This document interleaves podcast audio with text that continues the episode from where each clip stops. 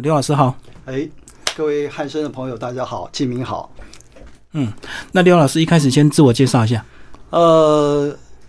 各位朋友，我叫做刘旭峰。嘿，呃，我在这个新闻圈呢，大概也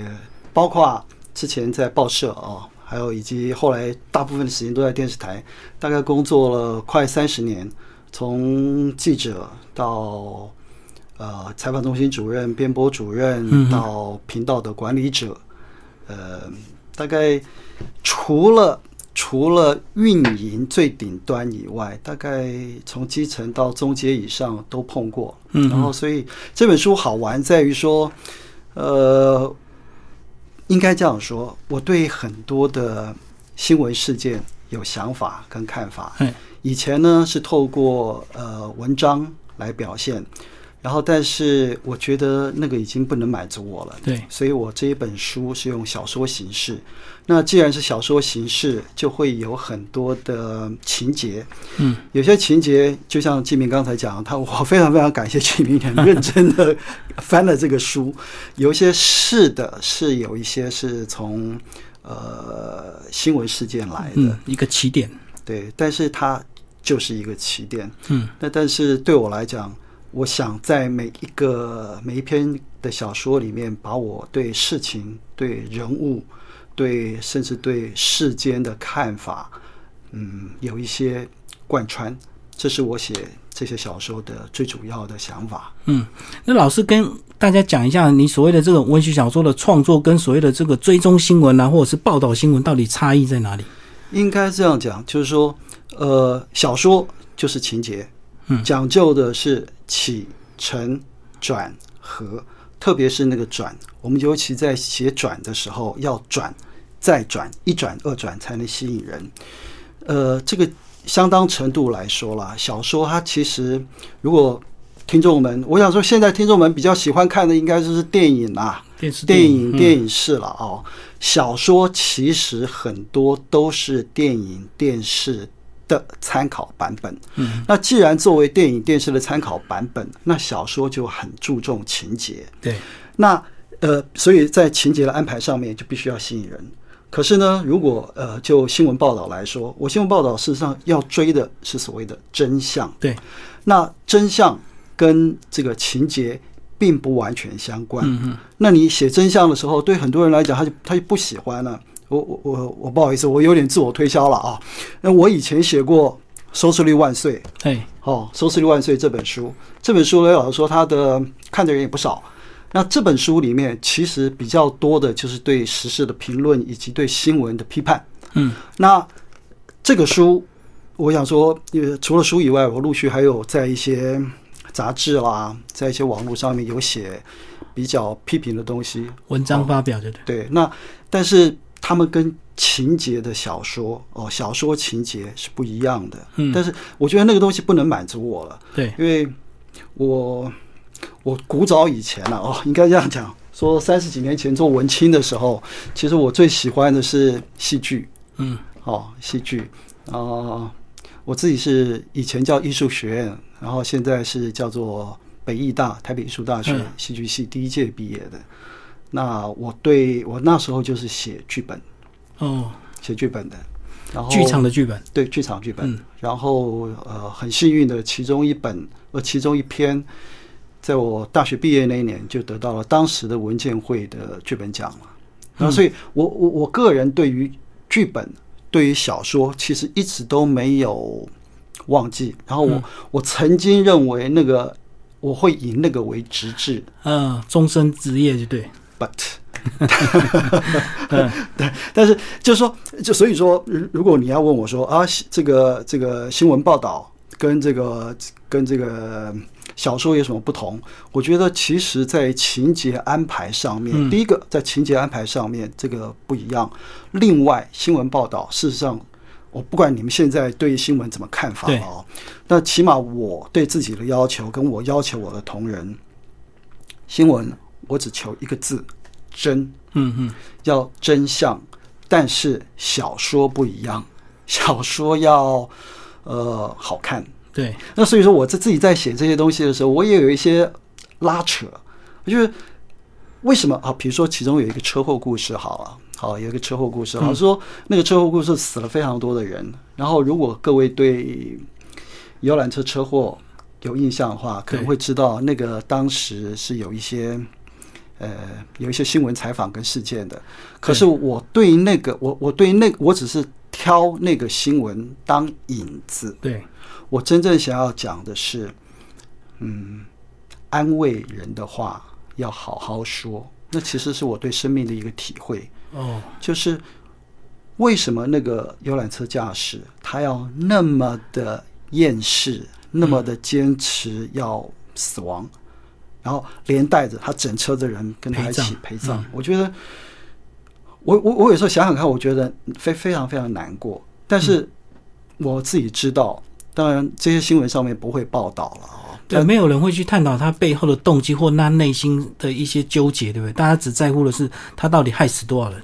对，但是我从 assign 呃，我从我从指挥调度上面，我知道他们其实背后是有故事的。是啊，然后就是在新闻之外，我关心的是背后的故事，嗯，是背后的故事。所以说，如果回到这本这本小说，它取的笔名是呃，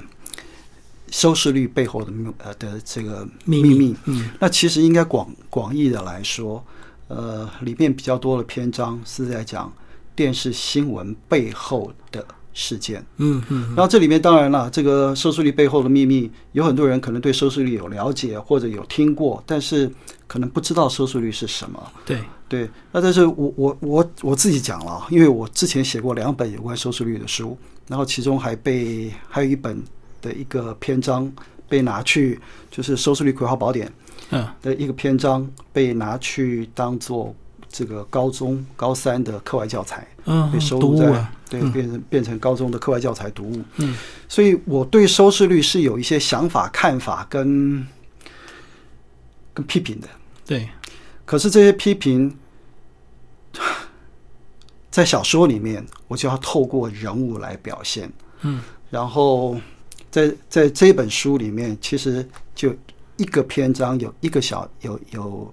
有一篇就专门在讲，我认为收视率可能会有一些隐藏的秘密在里面。对对，就跟民调一样啊，它可能会有一些呃技巧了哦。这个应该是大家都可以想象，如果你比较这家公司，如果你的立场是比较呃哪一边，你可能那个呃收视率或者是那些调查可能就偏向哪一边这样子。嗯，对，这是一个市场区隔。对。哦，那老师，我在想说，你是不是因为自己本身这个电视媒体出身，然后也这个接触了新闻很多事件，慢慢的这个发现说，很多新闻有时候碍于这个报道的这个角度或者是大众的需求，所以你慢慢不能够畅所欲言，所以是不是就转化成你的这个想法，全部把它变成小说的一个形式来创作？因为它只要是小说，随便写都可以。志平讲的非常好，这个是我一部分的，因为我想我想说自己的话，对对对，然后特别想说自己的话之外呢，老实说现在现在 现在电视的名嘴很多啊，天天有没有在说讲嗯自己的话不知道，但是就像我一开始说的，我其实最关心的，或者到了这个年纪了哦，这个、嗯、已经是这个五十开外的年纪了，我其实最关心的不再只是这个浮浮泛泛的新闻，嗯，或者新闻表象。我比较好奇跟有兴趣的，其实是新闻背后的人，对，然后以及人带来的情节和人带来的故事，可不可以给我们一些启发？起码自己可以给我自己一些启发了。嗯，我其实关关心的是这个，因为你如果讲说现在的新闻媒体，很多人都在抱抱怨媒体啊，包括我这个书里面其实也在抱怨收视率，是啊收视率大 公司，但是凡存在就必有它的道理。嗯，我可以抱怨，我可以跟所有的名嘴一样，不断的抱怨 HB News 公司，不断的抱怨这个收视率调查机制，不断的抱怨民调公司，或者是像阿扁总统一样，他也在抱怨一直抱怨 他，他 一为什直在么抱还没怨收视被率，所以收视啊，一直在抱怨民调的调查方式对，对然后一直在抱怨他自己为什么没有被假释。可是除了抱怨以外，我觉得到了这个这个历练以后，我觉得就是我说的，我觉得很多事情凡存在必有它的道理，嗯即使这个道理也许在很多人看起来是歪理，嗯，但是它就存在。我比如说一个最简单的例子好了，呃，像我们录音的此刻，我们录音的此刻，嗯，我们才在此刻的上个礼拜，台湾跟香港发生了两件事情。对，好，呃，香港当然大家都知道反送中条对例，对好，嗯呃，但是上礼拜同时间还发生一个事情，我觉得有点好笑。我们在同业之间会讨论这个事情，就是有一个艺人 他在街上拥哦拥吻另外一个女艺人，是他的是不是伦恋。嗯，我很多的同业们就在骂。那不，这这这这这种在街上拥吻的不伦恋有什么好报的？为什么要做这么多？然后我以我以前的以我以前的自我要求，我也是，干嘛要报这么多？可是收视率开打开来，那个那个当下那个那个那个收视率，几几乎是超过反这个反送中条款的对，一倍以上。好，你说收视率不准，同时间在网络的调查，网络调查呢更离谱。网络调查同时间在那个当下的那个呃那一天的中午的调查，呃，网络点击率，那个艺人在街上拥吻的那个那点一击则率新闻最高，是三万。嗯，反送中重不重要？而且那天警察已经开枪了，已经这个这个什么瓦斯枪催泪啊、弹嗯催泪弹都出来了，重不重要？看起来很重要，有没有画面？也有画面，对但是他的关注度只有他只有一人亲路上亲亲的十分之一。这三千比三万，是 的，你说是你说对对对媒体人来讲，你不要觉得很难过，但是事实上，这个难过我早就已经不会难过了，我所以我我又回到我讲说，凡存在必有它的道理，嗯嗯，即使是歪理。所以这个道理可能是市场去造成的，或者是我们这个 我们这个消费者自己去把它造成的，因为我们点击它，然后这个媒体公司只好配合，对呀、你一而再再而三的媒体是被鼓励的，对，然后就要追男生有没有道歉，女生有没有道歉，那他老婆怎么想，然后道歉的力道够不够，然后道歉有没有诚意，就是一直在追，对，然后这个就会有收视率。嗯那我再讲远一点好了，既然提到这个，我我我我在之前的书里面其实有写过一个对收视率的批判。在二零零五年的时候，有一个非常非常知名的艺人大哥，他在宜兰头城这个选择轻生。嗯嗯，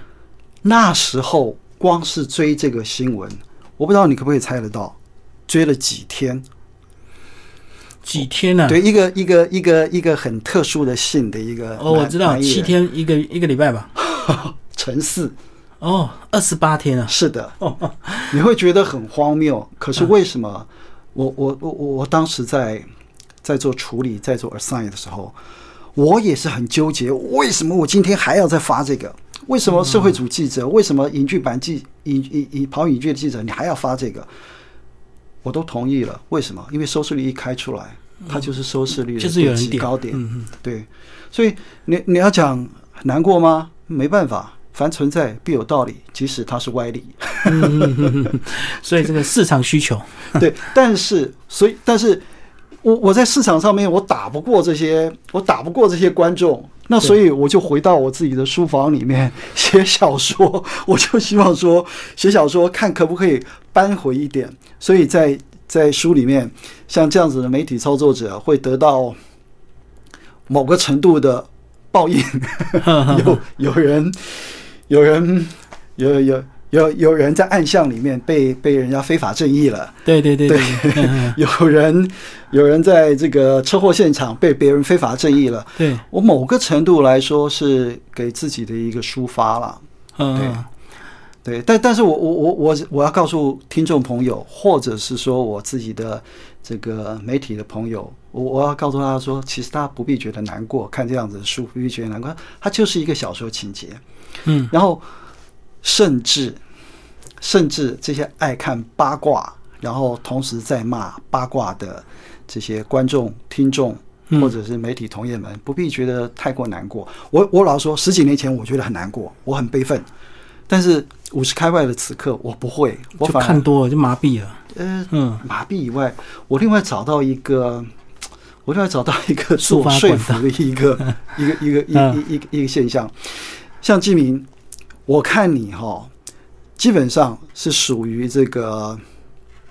聪明的，嗯，你脑容量大头比较大，的， 都比较都比较大啊，脑容量大的，然后这个身体也比较健壮的，嗯嗯，你知道吗？在几万年前，也有另外一类人，他们也是属于脑容量大，嗯，然后但是他们消失了，灭绝了，就对，对嗯他们他们灭绝了，为什么？不知道，也许因为气候原因，也许没有种种种原因。但是我看到我自己在写书，同时我在看书，嗯我看到一本书，我觉得非常有意思，叫做呃历史啊、呃人类大历史，这是一个。这个这是一个呃美国作者写的，他引用了很多这个人类学家的话，就是那个那那那样子的人，就是那个比较聪明的、体格比较好的那样子的人，他们通常比较孤立，嗯，他们比较不群居。就孤傲，就对，然后另外一群像我们，像我啦， 像我这种人好了， 会群居，会合作，哎，会群居，会合作，嗯然后反而在群居合作，我我们现在讲八卦，反而在互相沟通的过程里面，他知道说，哎，我们叫智人了啊、哦，哦，他留下来了。嗯嗯，这智人他群居八卦的同时，哎，他知道哪里会有这个黑猩猩会攻击我们，哪里会有豹，呃，会会攻击我们。这群居的人就告互相告知说，哎，我们应该应该闪避，或者或或或者团结，大家说，哎，我们去攻击他。嗯，从这个角度来讲，我觉得所谓八卦或者是关心八卦，不见得是特别的坏事了。因为有时候八卦也是重要的生活情报，并不一定都是坏事才叫八卦。对，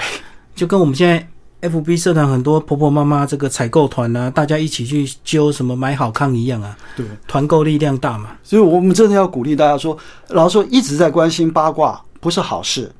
但是，呃，我觉得不必此刻的我啦，我觉得不必特别的谴责。嗯，那就是说，虽然我不喜欢这样子呃操弄八卦，那你要不然你就转台，你要不然你就避开，或者像我回家写小说，把操作八卦的人给修理一顿。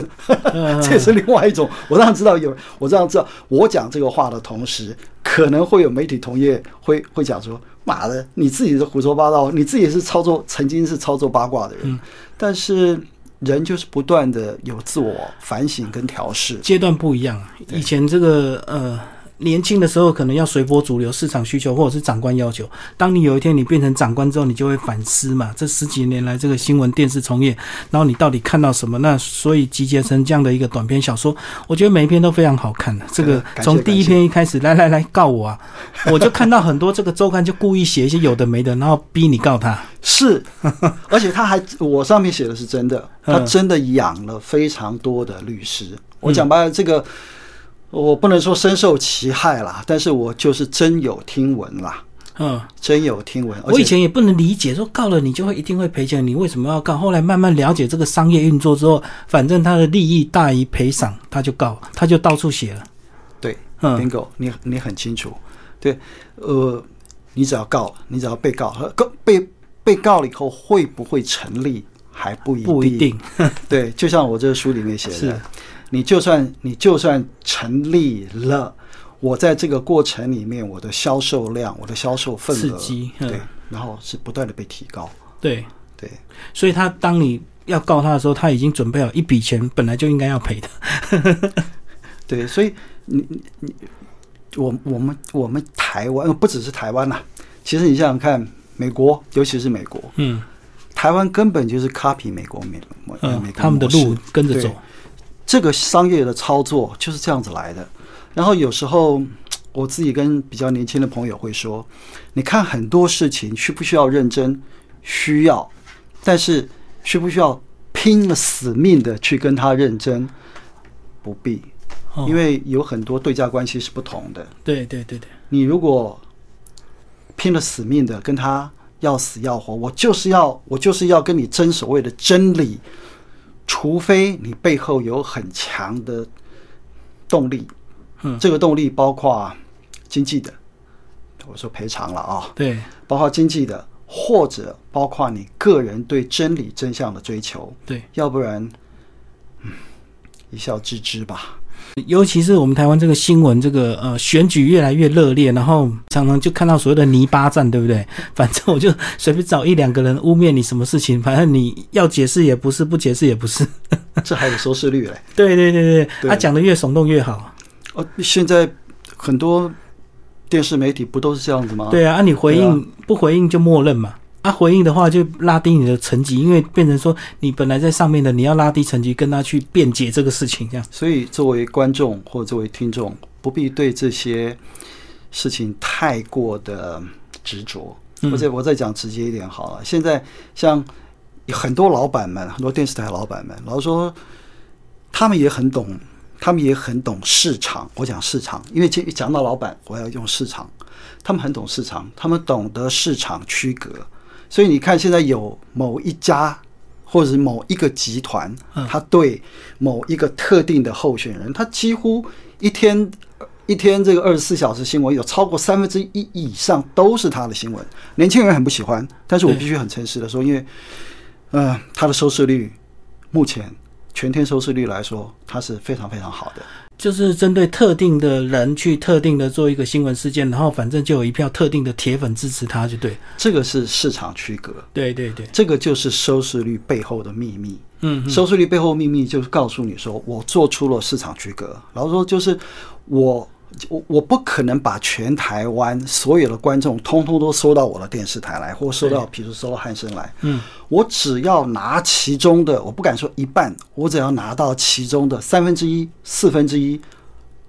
对于我频道的经营来说，绰绰有余。对对对，你你所以说，你作为一个观众，你说啊，这个什么鸟台怎么一天到晚在报这个报报这一家？你不必跟他认真。你如果想看，你就转过去；你如果觉得、呃看看你不想看，你就转台，不必跟自己生气。对，一定会有另外一台去报道你对手，对，对，所以你挑你喜欢的看就好对。，你就把它当做是我们刚刚讲了，你就把它当做是一个八卦，你就是智人的后代。哦，当当然以前有这个这个尼安德塔人，我刚刚讲尼安德塔人脑袋大身体好，但是他基本上已经消失消了。失了，嗯对，然后智人像非像非洲的那些智人，好、我们基本上是呃智人的后代，爱八卦的，爱互相聊天的，他就知道危机在哪里，他知他就会协同合作，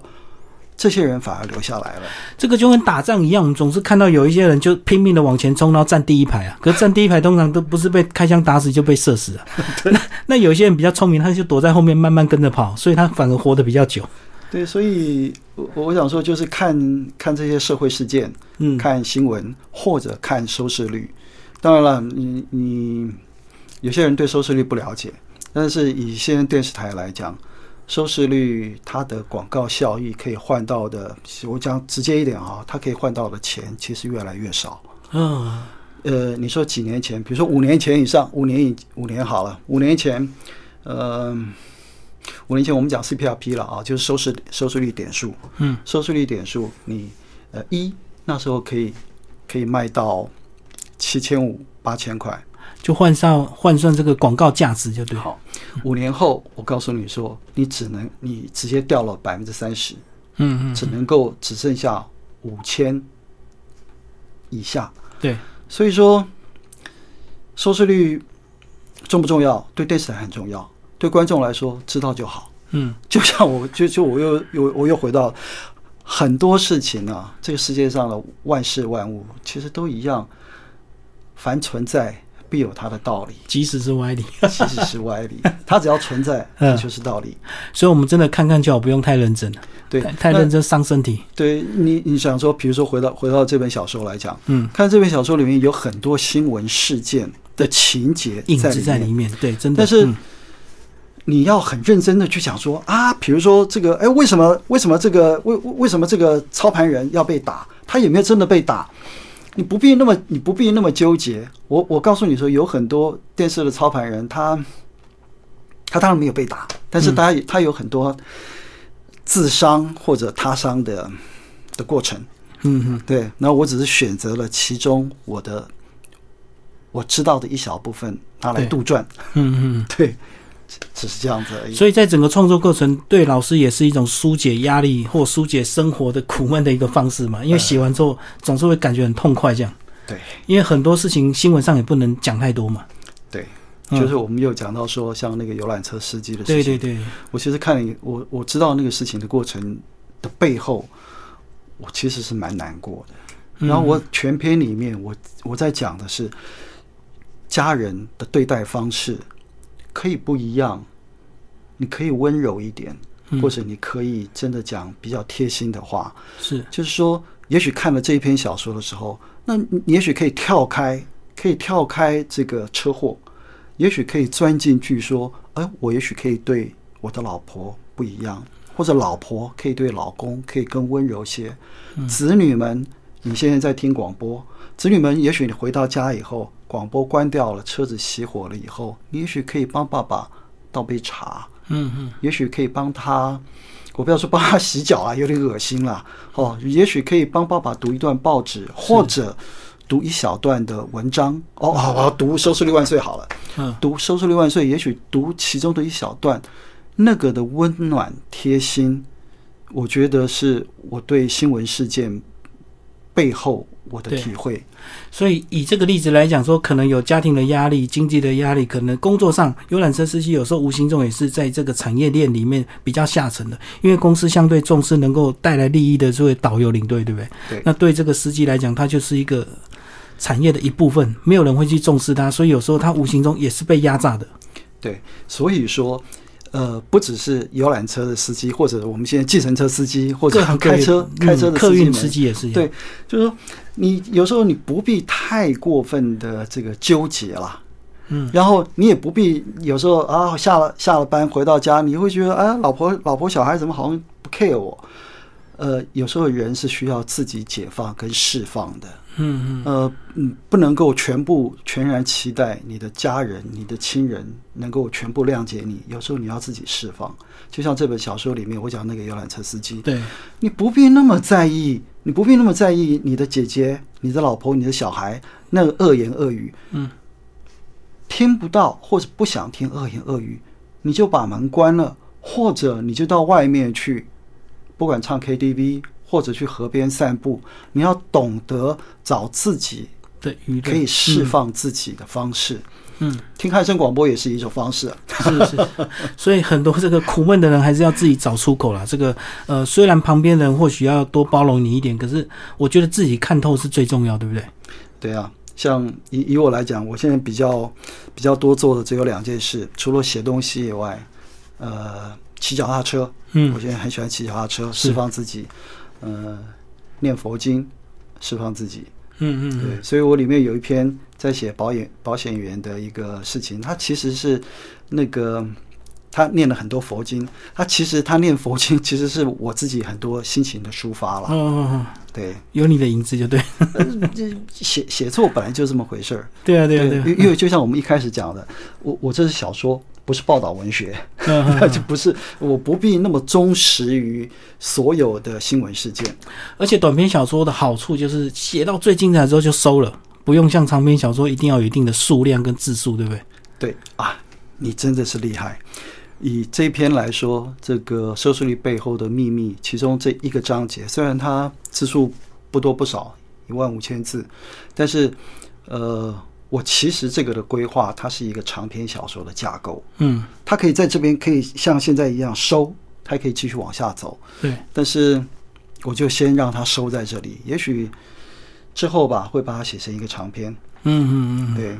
再重组一下就对对，了，在重组，因为它它里面的情节人物其实都在，包括收视率调查公司，包括媒体老板，包括被调查的样本户，对然后包括如何操作或者是操弄收视率，技术部门、科技部门的人，通通都有。嗯，就看要不要，因为我原来的架构是一个长篇，也许吧，哪一天想到了就把它完成，写成一个长篇吧。嗯哼哼，对啊，我看《收视率背后的秘密》这篇也是很惊讶，一个小小的工程师就能够搞出这么多事情，这样子 还蛮惊悚的，差点被发现。对， 但是真正的危险其实是那个被调查的样本户。嗯你说有没有可能发生？我只能说可能，但是对是不是真的？呃，请容我保留，因为这个牵涉到比较大的市场利益。嗯对我，我小说它就是情节，情节对是设想的，对在 based on 可能的事实。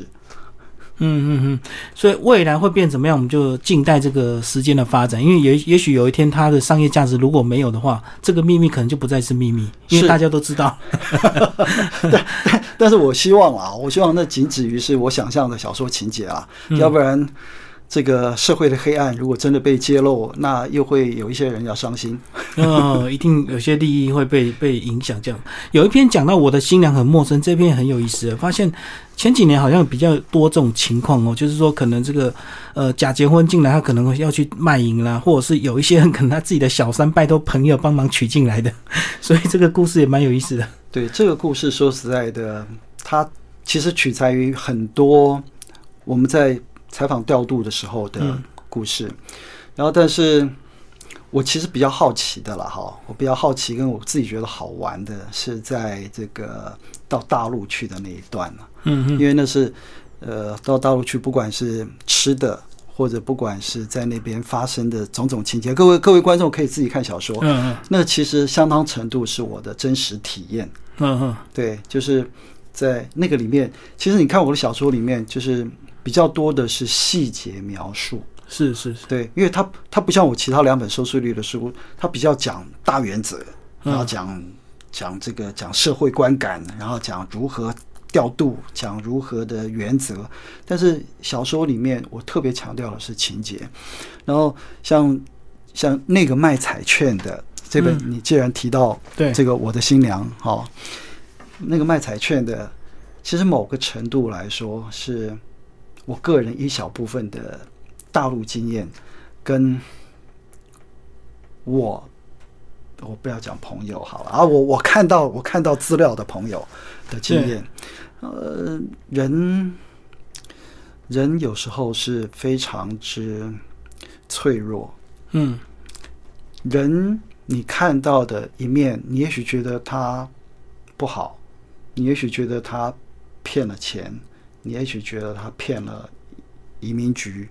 你也许觉得他骗了台湾的老公，但是他们都有他们某个程度的不得不然。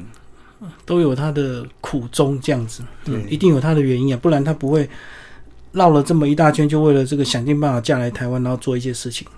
但是他他们那嗯边如果过好日子的话，对，但是最后车祸死亡，哦，这个是真的哦，哦，这个是真的。嗯、哦，这是我，这是一个社会，这是一个社会新闻的一个情节的套用。嗯嗯嗯那就是说，因为既然是写小说嘛，写小说我就比较多的情节是来自来自真实的新闻事件。而且老师厉害的地方就是像刚刚老师讲的情感的这个描述的细腻度，这个是小说可以发挥的。那如果新闻你不能写那么细，写那么细，然后你记者没在现场，你怎么写的跟真的一样？他对他说，然后他的反应是什么？然后他当下眼泪掉下来，所以这对是小说好看的地方。所以应应该这样讲啊，这这可能是我我自己的出身跟一般的记者不一样，嗯，就是我我我不是新闻系的啦，我我是 我是戏剧系的。那 对，所以你看里面有非常多情节跟细节的描述，对对，那个不太一样。嗯对，， 有科班的素养。啊我我不敢说，谢谢谬赞。 对，还有一篇写到门外是谁在咳嗽， 这篇好有意思哦。 这个呃，还真的有一个小孩像在那边咳嗽哦那这样。个那个很很好玩啊、哦，嗯，对，就看得很有意思。对，很好而玩。且这个老司机说，真的去做这种事，你不要问太多，因为问了之后每个都是伤心人，你救不了这么多人。 对那一篇小说，老实说，那个那个原版哦，那那个其实是我很早以前写的嗯原版，然后那个就是我里面一直在讲嘛，就是我以前曾经是报社记者，对，这是报社记者，然后我听到的故事，然后那个故事我就觉得嘖太有意思了。所以你看，我上面写的是哦，我曾我刚刚入行的时候，我碰到的那个那个二十几年前的媒体圈，跟现在的台湾当下的生活是不一样的。对对对，对，那在那个没有没有这个鉴宝的时候，你一个未婚生子的一个一个留婴，你要怎么去照顾你的生病的小孩？这个故事其实我那时候听到的时候，我蛮感动的。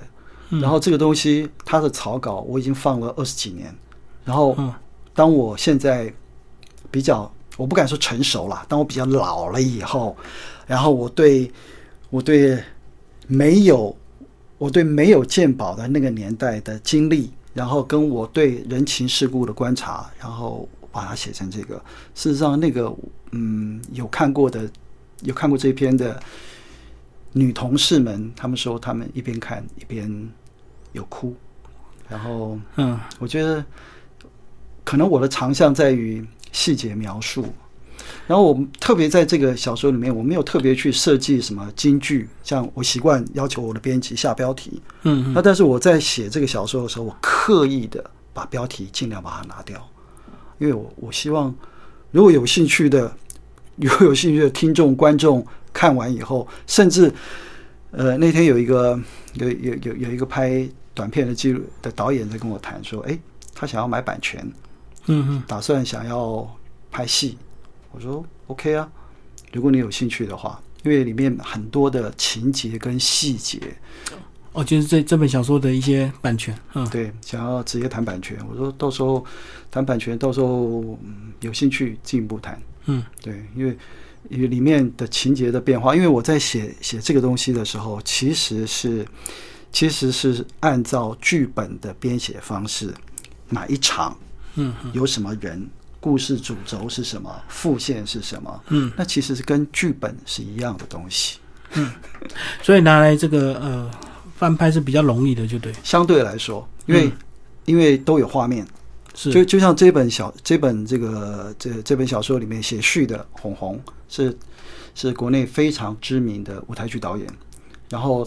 他是我大学的同学，我我非常非常的敬佩他的才气。嗯然后他里面讲到，他在这这他在这里面他点醒了我，他说：“哎，旭峰这里面的文字充满了画面感。”嗯哦，我我在写的时候，我没有刻意要去强调这三个字画面感，可是他一点，我看到他写来了序以后，我发觉说，哦，还好我没有把当时学的东西丢掉。嗯嗯嗯 嗯，就被呃已经内化到心里了，嗯，也也也许吧。呃是啊，这是个啊，这个跟我快三十年来做新闻不一样。嗯嗯我我希望，我我希望，如果观众有兴趣，或者是听众有兴趣，可以可以来看看啦，因为它不完全只是它它不像我之前写的在在在批评媒体或者在教导媒体，然后这个是媒体我我对媒体的一些反想反思，嗯嗯嗯，就很多小人物的故事一篇篇写在里面。还有一篇我看了也是特别有感觉，叫《爸爸的复仇》。呃，一个爸爸要对抗这个砂石车整个呃一个体系这样子。呃，我记我记得我年轻有一段时间还真的天天看到什么新闻，天天什么砂石车撞死人。后来好像到到后来这十年就比较少了，对不对？金明，我这个这个这一篇我非常非常有感触。嗯这一篇呢，老实说是当年我在某个无线电视台当制作人、当新闻制作人的时候，真实的故事。但是后续的发展我没有写。就是他是一个南投的一个爸爸，他的女儿在上在上学的途中被砂石车给撞撞死撞死，嗯然后他打算复仇的故事，然后他打算复仇的故事里面呢，其实某有一部分是我当时服务的那个电视台有参与，嗯嗯不只是我调度记者去采访，我自己也去采访，然后我们一起去包围大桥，嗯我们一起去包围法院。嗯，我就们抗争就对了。嗯抗争，然后这个故事后面，我们甚至一起上来，在交通部嗯号召，那时候后来成立了一个协会，号召了，呃，那时候来的有两百多人，一起包围交通部，然后做成决议，然后那时候就修改砂石车的管理办法。嗯从那个之后，呃，砂石车的管理比较严格。当当然，同时间因为台湾的建筑业相对比较没那么发达了啦哦，嗯，然后一方面管理严格，二方面它的市场需求比较小了，所以砂石车造成的伤亡人数相对减少。对，对，呃，我这只讲后续。那但是在小说里面，我讲的是那个何爸爸他的心理纠结，他每一次想要去诉求，为他女儿复仇。嗯每一次都得到的呃得到的都是一些嗯不好的回应。然后我甚至有一次跟这个何爸爸，我们两个人哦，应该说应该说是三个人，还有还有他的一个还还有他的一个助手，我们三个人跟砂石车被大批砂石车包围啊，围在那个晚上嗯，围在这个这个这个 K 波溪底下，但是因为我去以前我就做了防范的动作，我已经先跟我当当地的记者讲了，嗯，然后当地的记者就通知了当地的最高层的警察，嗯，然后他们当晚就来了。我们还在 K 波的时候，就哦一哦一就来了。嗯嗯，这个这个我没有写在里面，因为我嗯、因为这个讲起来它，它其实是一个它其实是一个电视剧，嗯然后我只然后这个这一篇短篇小说，你刚刚讲的这一篇大概只有六千多，不到七千很字，短，嗯嗯，对，然后我只在讲这个爸爸的心理纠结，然后因为如果要写长，这个太太长，它它其实根本是一个报道文学，对对对，对而且我还有印象，那时候这个他们还有交战守则，这个把人撞死、撞伤之后，宁愿撞死，千万不要撞伤，因为撞伤的医疗费无穷无 尽，至少要赔几千万，撞死一个人就一个价钱而已。对，哎，你真的是金明，我真的是我第一次碰到有这么认真的主持 人，这个印象真的很深刻，那因么为细心的把这把这一篇给看完，但是那个老实说，那个就是来自于新闻，对，对对而且你讲的这一篇是我实际参与的新闻，嗯，因为就我刚刚在讲了如何去包围大桥，我我不要讲哪个大桥了，去抗争就对，陪包他围去抗争，对，陪他去抗争，嗯，然后如何把这个这个这个协会，好、把这个杀死受难者协会给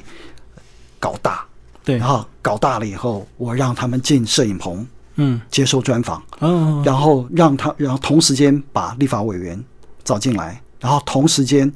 这个事情吵大了以后，然后到交通部，然后严格修法，然后让这个法令对于砂石车来讲能够有多一些的管制，然后让砂石车受到管制以后，让这个行车大众嗯受到比较多的保障，嗯嗯，对，对大家都好。对对对，对大家都好。唯一可能不好的是砂石车业者，他会多一些多一些付出，他经济上面会多一些付出，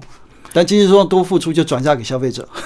就是他要多做一些安全防护措施，才能够确保他这个、呃他们自己行业的一个顺利就对了。对，那你说，就像我刚刚讲，我刚刚开玩笑说，有些事情哦，凡存在必有道理哦，但是这个东西，我认为必须要认真对待。因为这个牵涉到人命，牵涉到人命，我就觉得应该要很认真的把它当做一回事。其实我在看这个小说，在一直回复反思一些相似的一个新闻，在发现说很多事情的改变跟进步，有时候真的是需要一些时间。也许体制很腐败，可是不可能一个事情马上大家都突然觉醒，有时候可能经过三年、五年、十年，对不对？对，所以你你说像砂石车那个事情，对它其实只经过了一年半，算是快的，算是非常非常快。对，然后其实呃，里面你看也里面有提到很多验尸的这个过程，嗯好、提到很多验尸的过程。其实，在古早以前，我我进电视台的时候，那个当时的所谓的第一名的电视台了哈，嗯，第一名电视台，收视率第一的，呃对，收视率第一的。嗯当时的电视台，我们我也做过一件事情，做了一系列的法医系列。嗯你要说电视台，你或者说记者不好，我必须某个程度来说，我必须要反对。有，当你有一些想追求真相的，想要对社会有有这个公益报道的，对其实这些人是存在的。对，当时做了法医这个系列报道以后，嗯，当时的法务部长叫做马英九，嗯嗯呃，他拨了一部分的款项去改善这个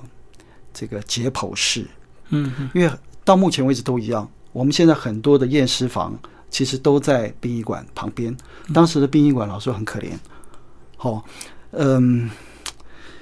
非常非常的简陋。嗯然后我那时候我的摄影同仁呢，非常非常讨厌，我说甚至害怕去跟我做这个系列。他们私底下都想说，完了，旭峰今天又要去拍这个专题了，没有人想跟我去。嗯嗯，然后我就说服这些摄影同仁或摄影大哥，我就说，呃，你们去，你们在外面，机器给我哦，定咖，因为我就拍那个解剖的上面五分五公分就好了，你就定咖。嗯，然后回去我们自己我自己剪，哎，对我自己剪。这个事情发生以后，然后这个系列报道一报完以后，因为当时的收视率是被看到的，而且是有影响力的，嗯嗯，然后就拨了钱改善这个法医解剖室，解剖室的这个环境，然后有比较独立的空间，有解剖台也比较好，然后也可以买比较好的器材。嗯，我觉得媒体相当程度来说，还是对社会，只要你心存正念，跟你想要一心做好，还是可以做好的。嗯嗯嗯，就不只是路边亲亲亲，就是路边亲亲而已啦。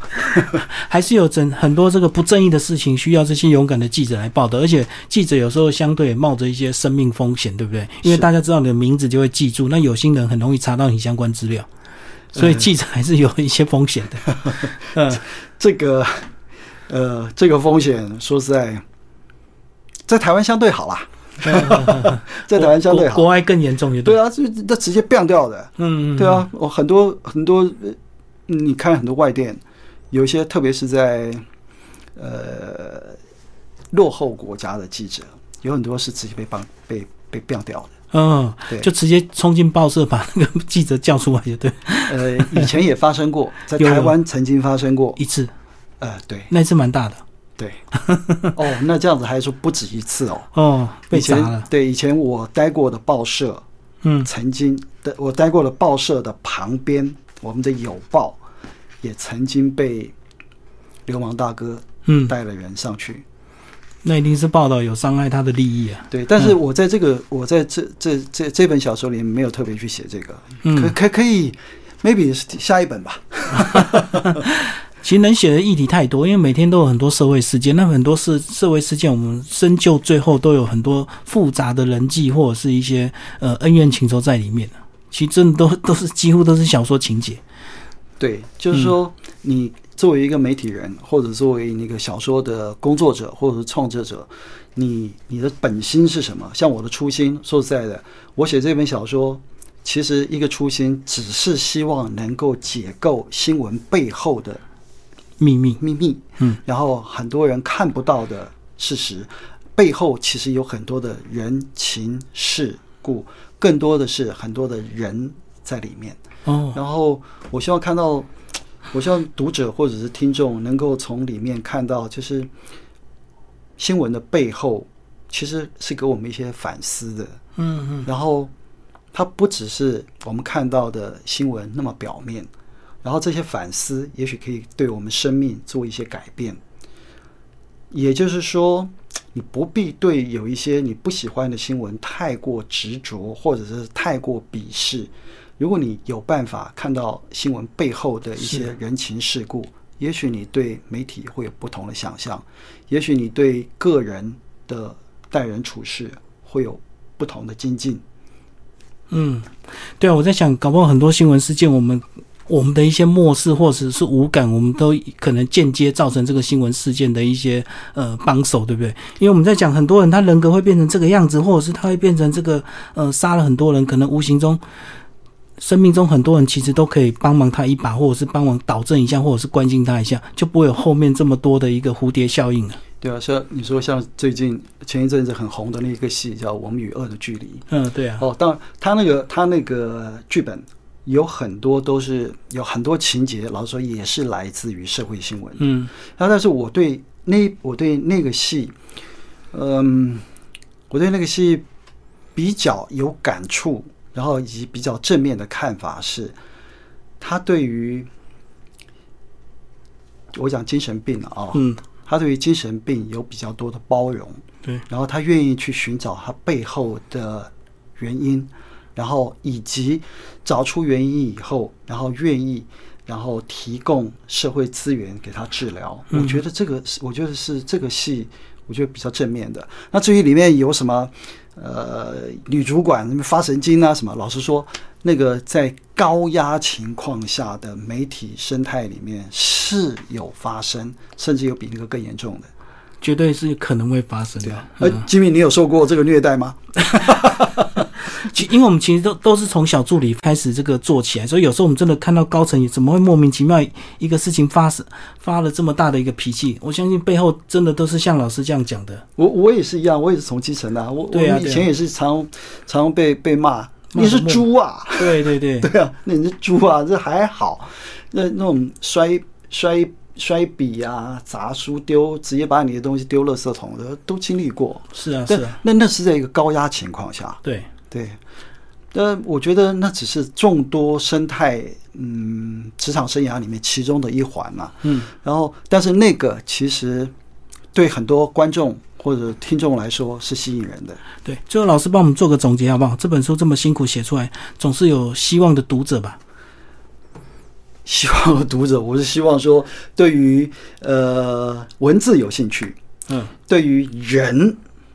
人有兴趣，因为它是小说。我要再强调一次，对对他对于人对于人情世故有兴趣的读者，可以来看看这一本《收视率背后的秘密》。好，谢谢老师。然后这本书秀威资讯出版，谢谢。谢谢。